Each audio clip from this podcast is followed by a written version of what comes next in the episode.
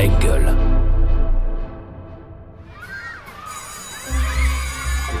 Quand j'étais petite, je voulais être. euh, Ah, quand j'étais petit, je Ah, voulais moi, quand être, j'étais euh, petite, je voulais petite, faire. euh, euh, Alors je voulais moi quand j'étais euh, petite, Ah bah petit, moi je voulais être. J'ai toujours eu euh, envie. alors, de- Petit, je voulais être. euh, Salut Eugénie. Salut.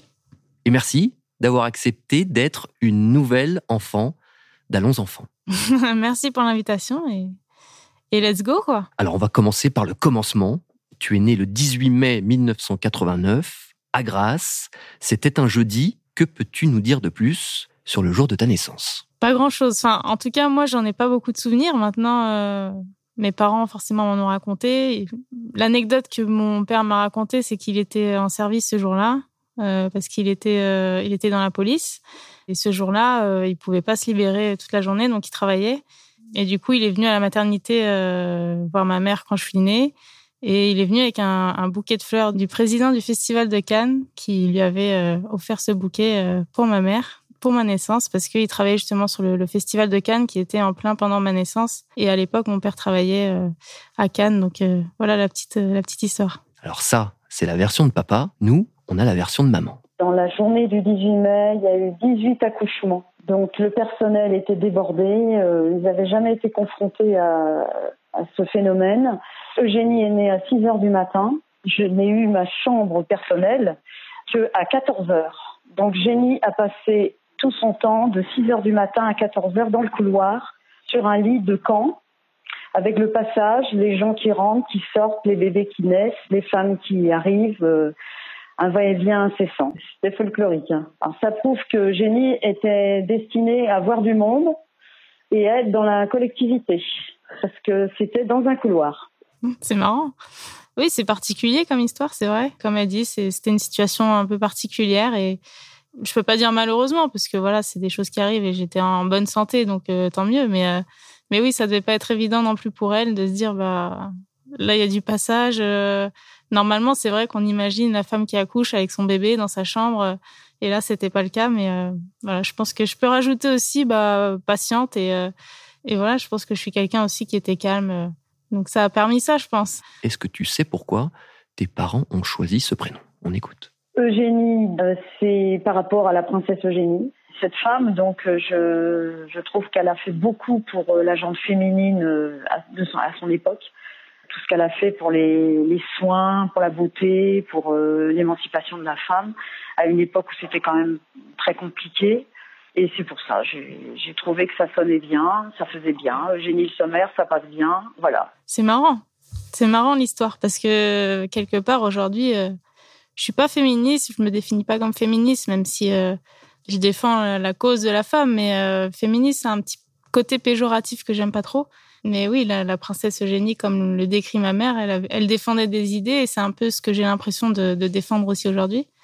Et en tout cas, mon prénom, c'est un prénom que j'aime bien. En sixième, tu fais un choix fort en intégrant le, sport-études football à Lorient, où encore une fois, tu étais la seule fille. Oui, et c'est paradoxal parce que euh, euh, j'avais des résultats au judo, j'avais des compétitions parce que les compétitions commencent, on va dire, plus jeunes. Enfin, tu fais vite des championnats départementaux, des, un championnat euh, régional. Et là, il se pose la question est-ce que tu veux continuer le foot ou euh, est-ce que tu veux euh, continuer le judo? Parce que je pouvais pas faire les deux. Enfin, c'était soit j'allais en sport études foot, soit je continuais à faire les deux, euh, mais de manière normale, on va dire. Et en fait, le foot, je, je voulais, euh, je voulais progresser. Je voulais, c'était ça que je voulais faire en priorité, même si j'avais pas de, de résultats, parce qu'à cette époque, j'avais 12 ans et euh, j'avais peut-être fait des rassemblements départementaux, mais c'était tout, quoi. Et oui, il y avait beaucoup moins de filles. Enfin, c'était pas développé comme aujourd'hui. Donc, j'ai dû faire le choix et j'ai choisi le foot. Voilà, c'était pour moi c'était une évidence, même si ça m'embêtait un peu parce que j'adorais le judo et j'étais épanouie aussi avec le judo. Mais euh, c'était le foot que, je voulais. Et donc oui, j'ai euh, intégré le, le sport et études à Lorient, donc c'était euh, en sixième, que des garçons et Et rebelote, ça n'a pas tellement changé par rapport à la première licence de Trélissac. C'est toujours à peu près le même rapport avec des garçons qui sont un peu plus grands, qui commencent à rentrer dans des âges où on s'affirme aussi un peu plus. Tu sens qu'il faut que tu refasses encore une fois, voire encore un peu plus tes preuves? Oui, et puis là, euh, quand tu es en sport-études avec les garçons, euh, c'est-à-dire que c'est quand même euh, les meilleurs garçons, euh, on va dire, du coin, quoi. Alors que dans mon petit club, bah, il y avait- il y avait de tout, quoi. Là, tu es vraiment avec des du bon niveau pour cet âge-là. Et euh, c'est vrai que j'ai dû bah, me surpasser. Et ça, après, c'est ce qui m'a permis tout au long de, ma carrière de, bah, de progresser aussi. C'est de, de cette remise en question et de se dire, bah, je vais être meilleur tous les jours, en fait. Et chaque entraînement, je me disais, bah, je demain, je vais être meilleur qu'aujourd'hui et meilleur qu'hier, quoi. Donc, c'était, c'était tout le temps ça dans ma tête, vouloir progresser, progresser sans se donner de limites. C'était, c'était comme ça que, que, que je prenais du plaisir, quoi. Alors dans Allons enfants, on aime bien offrir un cadeau à notre invité. Le voilà. Si possible, un cadeau qui nous remette un petit peu et nous replonge dans l'enfance. Je dois l'ouvrir alors. Ah oui. Bah, merci déjà pour le cadeau. Enfin, je dois peut-être dire merci après l'avoir vu. C'est ça. On va voir. Tu auras apprécié le, le ruban rose Oui, j'ai retenu le détail. euh. Le paquet est rond pourrait s'apparenter à un ballon. Tu vas nous dire ce que c'est.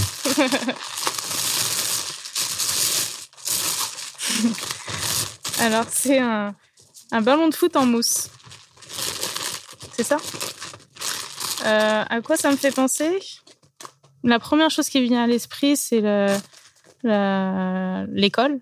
Parce que on avait le droit de jouer qu'avec ce ballon-là euh, à l'école. On n'avait pas le droit au ballon euh, euh, en cuir parce que ça faisait trop de dégâts. Donc, on passait nos journées à jouer avec. Enfin, nos journées, on avait l'école, hein, mais la récréation, on passait notre temps à, jouer au foot avec un ballon en mousse. Et le plus chiant, c'était quand il pleuvait parce que. parce qu'il était plein d'eau et du coup, c'était plus compliqué à jouer. Dès qu'on shootait, on avait de l'eau partout et on avait les pieds trempés.